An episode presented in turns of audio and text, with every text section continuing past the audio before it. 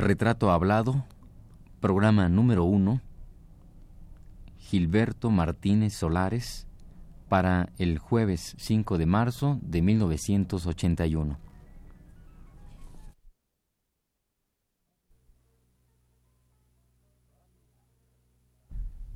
Radio UNAM presenta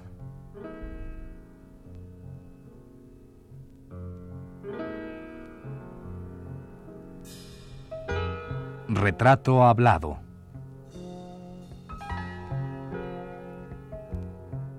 Gilberto Martínez Solares. Un reportaje a cargo de Elvira García.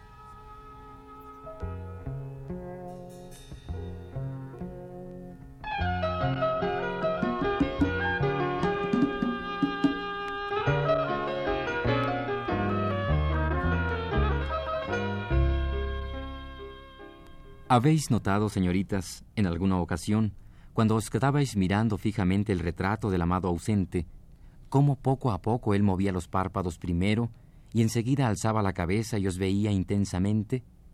Y abría los labios para decirlos una terneza, y apartaba los brazos y los abría en cruz para abrazaros, y salía por fin del gabinete de la fotografía y se acercaba, crecía, salía del marco, y ya cerca de vos, con las manos en el corazón, os hablaba de amor y os pedía un beso? Pues así es el cinematógrafo.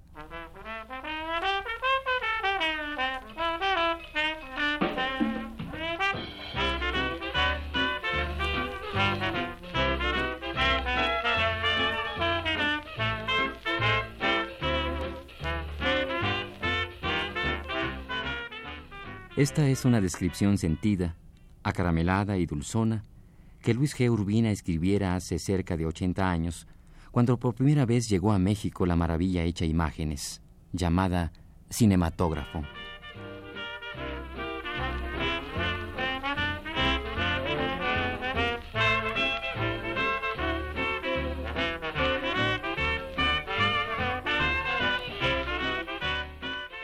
Es con dicha remembranza que hemos querido iniciar esta serie de Retrato Hablado, ahora dedicada a un cineasta mexicano, de la vieja guardia por cierto, que hizo y sigue haciendo un sinfín de películas, pero que, más que nada, es un hombre que vivió en el cine y para el cine. En pocas palabras, este personaje empapado del ambiente y del movimiento cinematográfico se llama Gilberto Martínez Solares.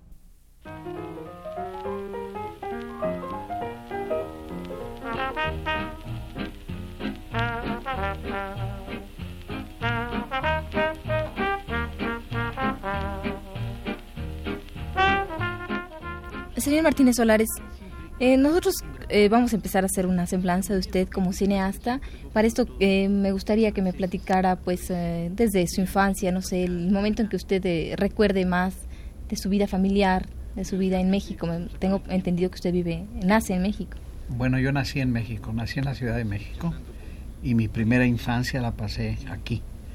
Pero debido a la revolución, nos tuvimos que trasladar a una hacienda en el estado de Guanajuato, en un pueblo que se llama Pénjamo, ahí teníamos una hacienda. Entonces, pues eh, yo fui ahí testigo de hechos muy, muy impresionantes y crueles de la revolución, porque la revolución ahora se ve pues como un hecho ya distante, pero las gentes que la vivieron la, violencia era, era tremenda. Y además no se sabía en qué momento iban a caer sobre usted, ni sabía si eran villistas, zapatistas o, simplemente eh, bandas que se organizaban y se decían de uno u de otro partido. Entonces yo viví realmente una, una digamos, una segunda infancia en ese sentido muy, muy sobresaltada y muy atormentada. ¿Qué recuerda usted de esa época revolucionaria, atormentada? Pues eh, una cantidad tremenda de ahorcados, de fusilados, de, gente que entraba y entraba a las casas, sobre todo a las casas que eran grandes, y se instalaba en ellas y, pues uno no sabía si la gente que pedía hospitalidad, que eran soldados, pues cómo iban a conducirse. A veces se conducían bien y a veces no, no tanto. sí, sí, yo presencié muchas, eh, muchas cosas, como le digo, de, de, una violencia tremenda, de, de quemar haciendas y de, de matar gente de una manera mm, realmente terrible. Esos son, como usted comprenderá, recuerdos no muy, no muy agradables, pero, pero son vivencias bastante interesantes cuando uno, cuando uno las recuerda.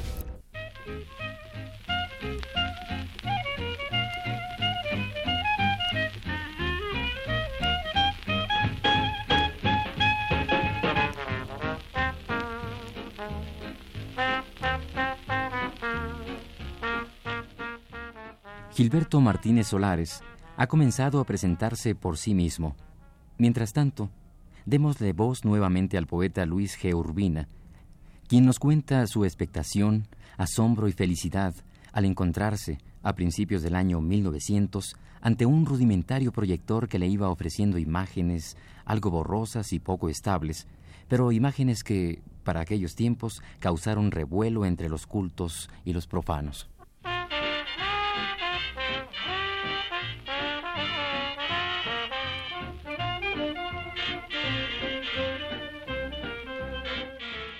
Urbina dice así.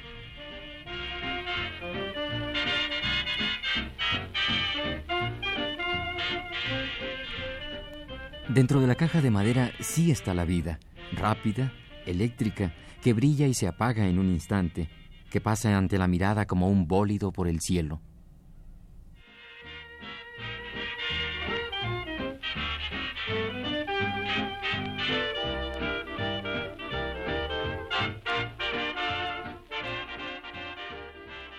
Bueno, usted, eh, tengo entendido, eh, se va de México en, una época que no tengo bien determinada, pero ah, hace usted eh, algunos estudios, los estudios primarios y preparatorios en Guanajuato. No, no. Los estudios de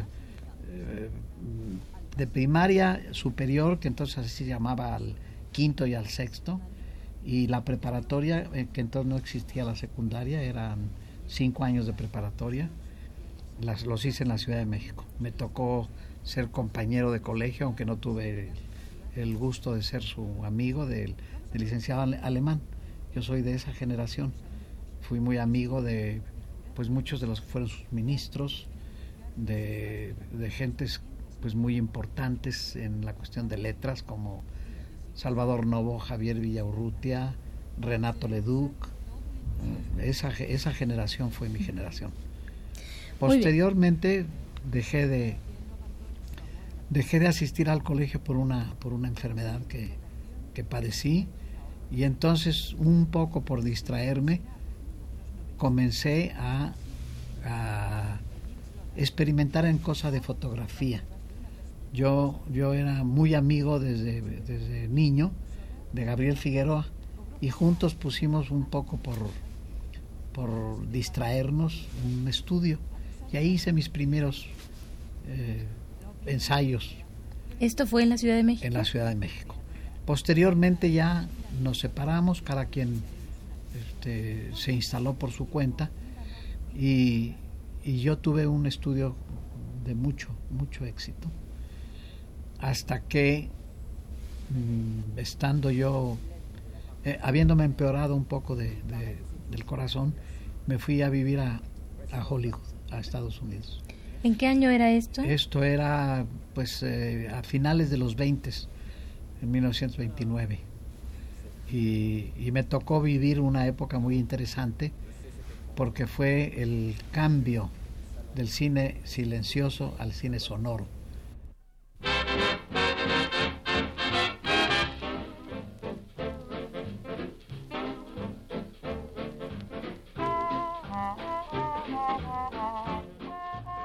G. Urbina, obstinado al descubrir tanto cuanto pasaba frente a sus ojos, le dice al lector de su crónica.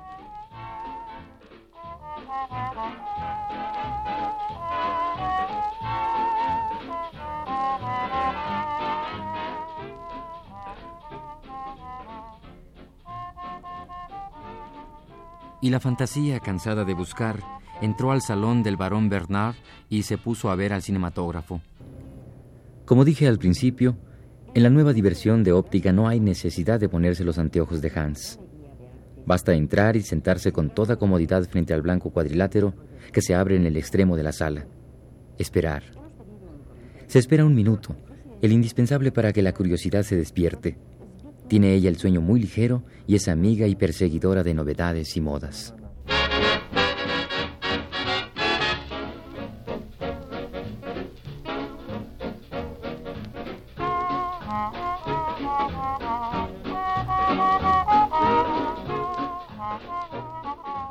De que lleguemos a esta etapa, me gustaría saber si usted tiene ya desde niño inclinaciones no solo por la fotografía, sino por el cine, tal vez viéndolo como espectador.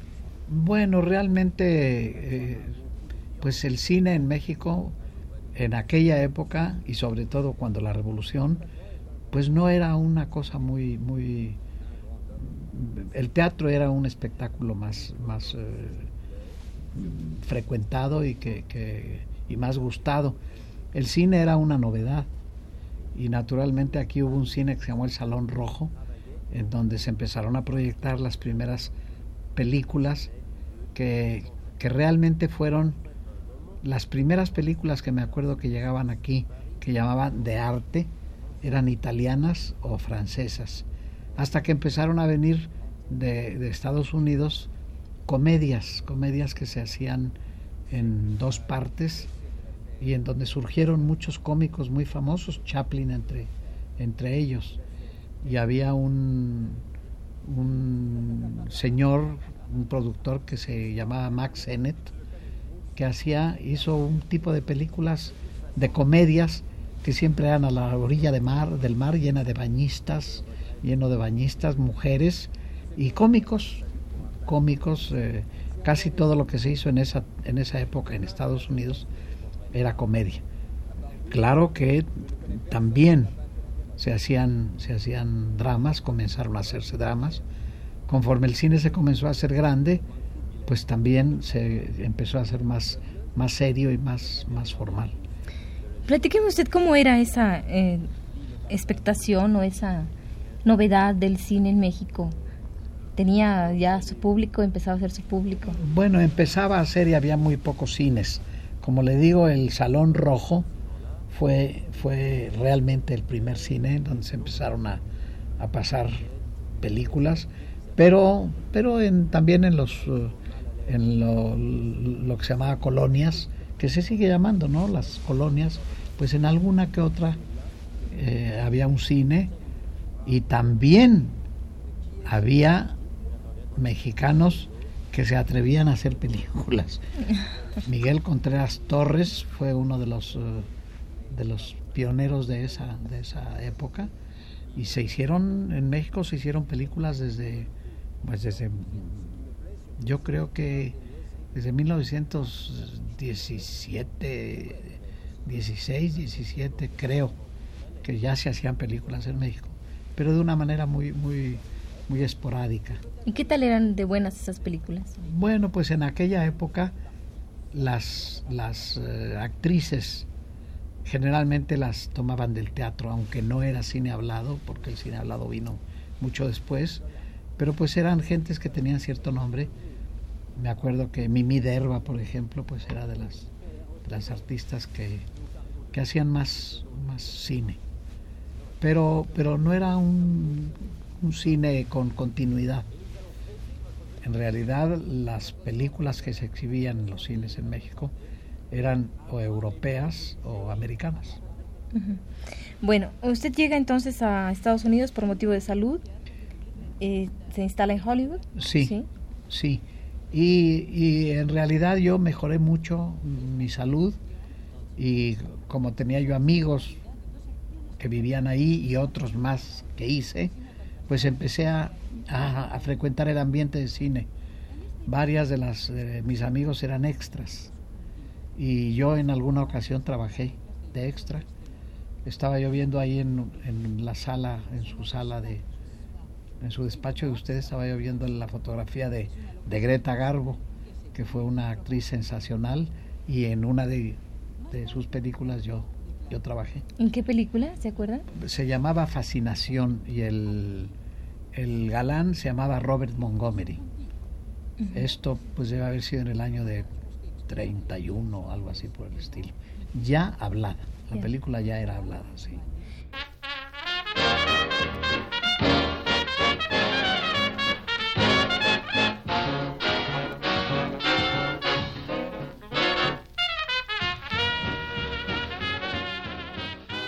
Hemos descrito ya, por boca del poeta y cronista Urbina, la introducción del cinematógrafo en México, allá por las postrimerías del 1900, cuando el cinematógrafo Lumière se instaló en la segunda calle de Plateros número 9, cuando la función consistía en la exhibición de 12 cuadros llamados espléndidos por el redactor del programa de mano y cuando el precio de la función no costaba más que un nostálgico peso.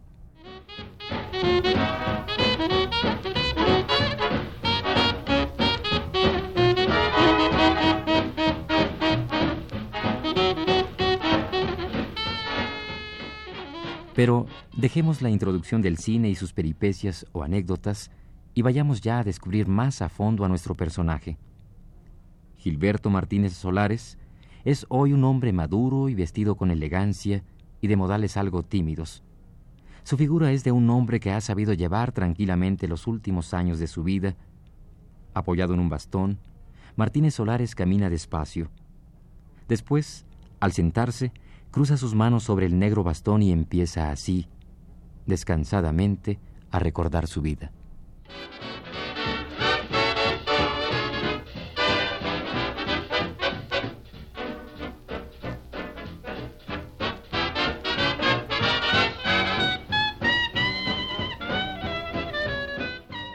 ¿A usted le gustaba la actuación? Pues realmente nunca me atreví, ¿eh? Nunca me atreví. Yo lo que más a lo que más le tiré siempre fue a la cuestión de escribir y de fotografiar. Fue lo que, lo que tuve. Eh, en Hollywood inclusive tuve un estudio de fotografía en donde fotografié gente de, la, de los actores importantes. Posteriormente me fui a vivir a París, en donde también tuve un estudio, y, y ahí también viví, viví cerca de dos años. Pero en Estados Unidos usted eh, vive de alguna manera el, transcurso del cine eh, mudo al cine hablado. Sí. Platíqueme usted qué experiencias tuvo usted de cerca con, los actores que, que, trabajaban para cine mudo y que de repente se vieron con que el cine ya iba a ser hablado. Bueno, es que por ejemplo, el galán de, del momento, que era realmente un galán de de, mucha, de mucho nombre, se llamaba John Gilbert. Hizo una película con Greta Garbo. Y Greta Garbo, a pesar de que no era americana y que tenía un ligero acento, su voz gustó muchísimo porque era una voz muy grave, muy pastosa. Y en cambio la de John Gilbert resultó una voz muy aguda. Y era una cosa un poco, fue un poco ridícula. Y fue una carcajada cuando, cuando ella le dijo unas palabras eh, me amas, con, esa voz grave que tenía, y él le contestó, claro que te amo. Entonces el público estalló en una carcajada y fue la muerte de este pobre individuo, muerte eh, artística y, y, muerte real, porque el hombre no volvió a salir de su casa y se dedicó a la bebida y se murió. En cambio empezaron a surgir nuevos valores, generalmente eh, gente de teatro que tenía alguna experiencia o simplemente facultades. Y poco a poco el cine silencioso se fue muriendo. No fue una cosa de un día para otro. Todavía se siguieron haciendo películas mudas durante mucho tiempo. Hubo gentes como Chaplin que nunca creyó que, se, que, el cine hablado tuviera éxito y se equivocó.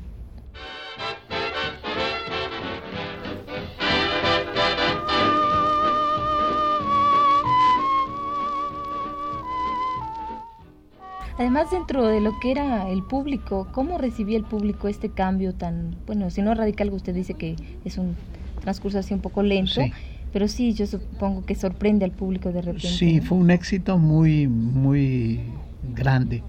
sin que, sin que me conste porque no estoy muy enterado, pero se dice que la compañía Warner Brothers estaba en dificultades económicas y ya desde hacía tiempo le habían propuesto hacer una película hablada con un cancionero, con un cantante, mejor dicho, que se llamaba Hal Jolson, que se pintaba de negro y cantaba canciones este, imitando el estilo negro.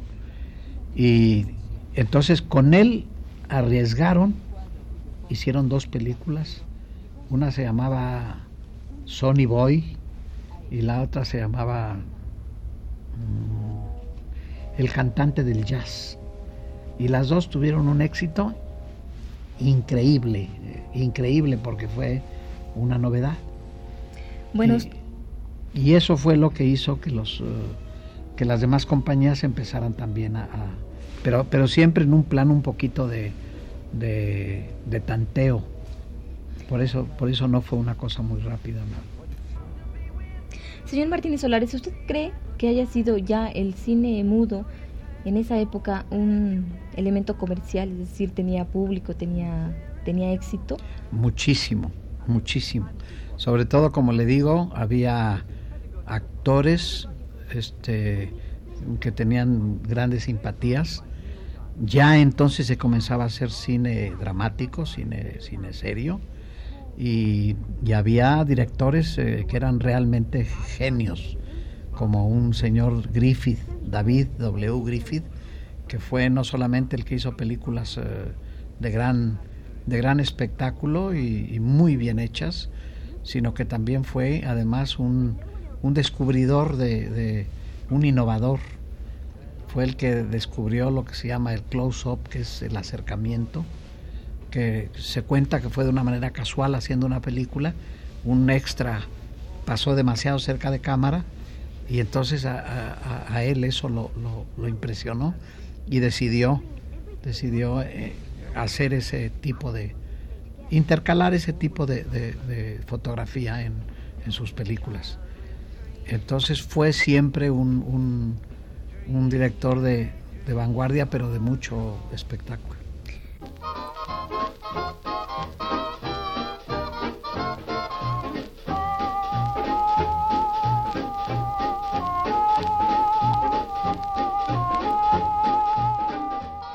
Bueno, usted está cerca de Greta Garbo y de Chaplin, supongo.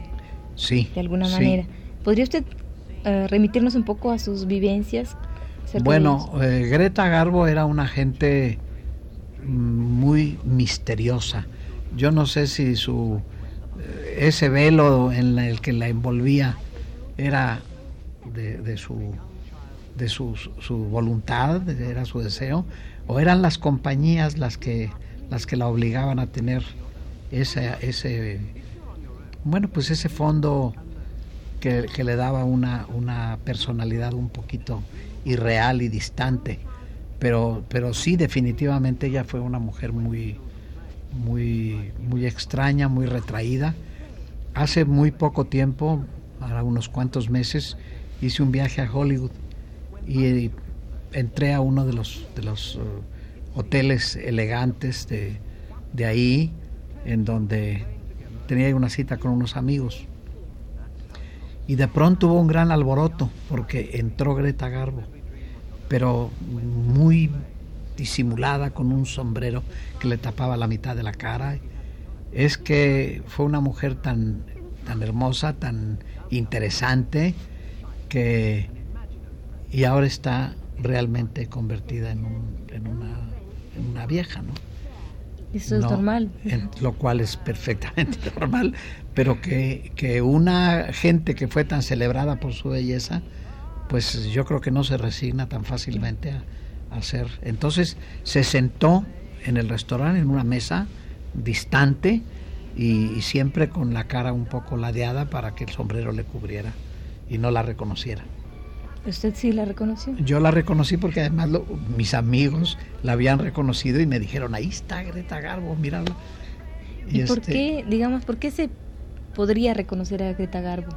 Siendo que ha transcurrido tanto tiempo. Bueno, porque pues la gente cambia, no cambia al grado de, de no reconocerse, ¿ve? Y, y probablemente algunas de las gentes la habían seguido mirando, aunque no muy frecuentemente, pero de cuando en cuando. Pero sí, sí, además sí se le reconocía definitivamente, sí.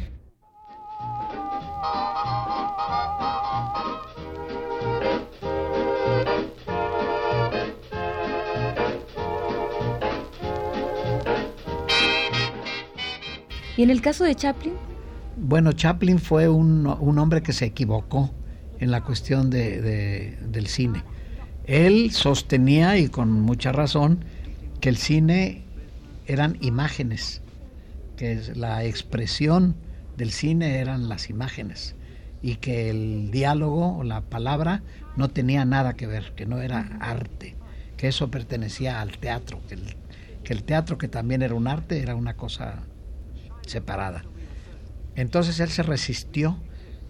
Por lo pronto pensó que el, que el cine hablado no tendría este futuro, que moriría, que era una cosa de moda momentánea y que terminaría desapareciendo.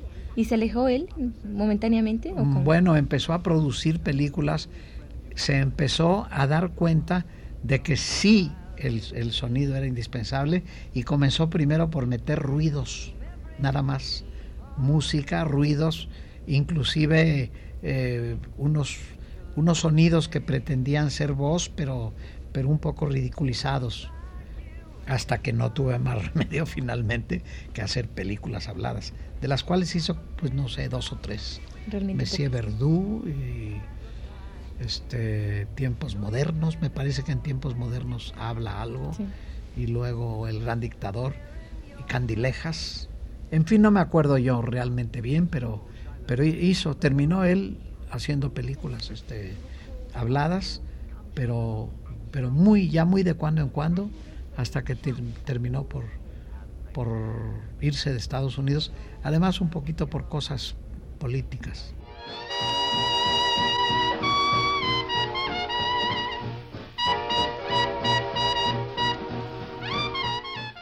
Gilberto Martínez Solares no será tal vez el mejor cineasta de calidad en México, tampoco el que ha filmado obras de arte, sin embargo, su obra forma parte ya de la historia del cine nacional.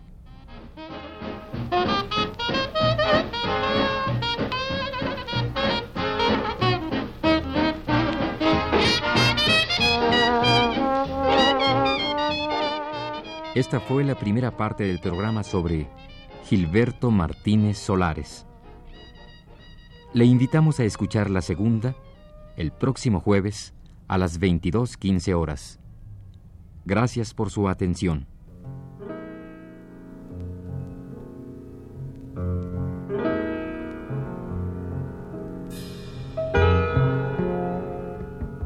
Radio UNAM presentó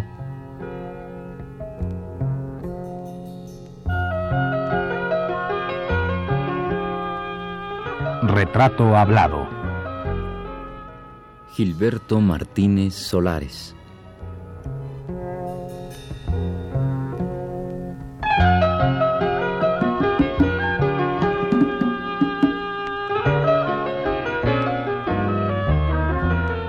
Un reportaje a cargo de Elvira García.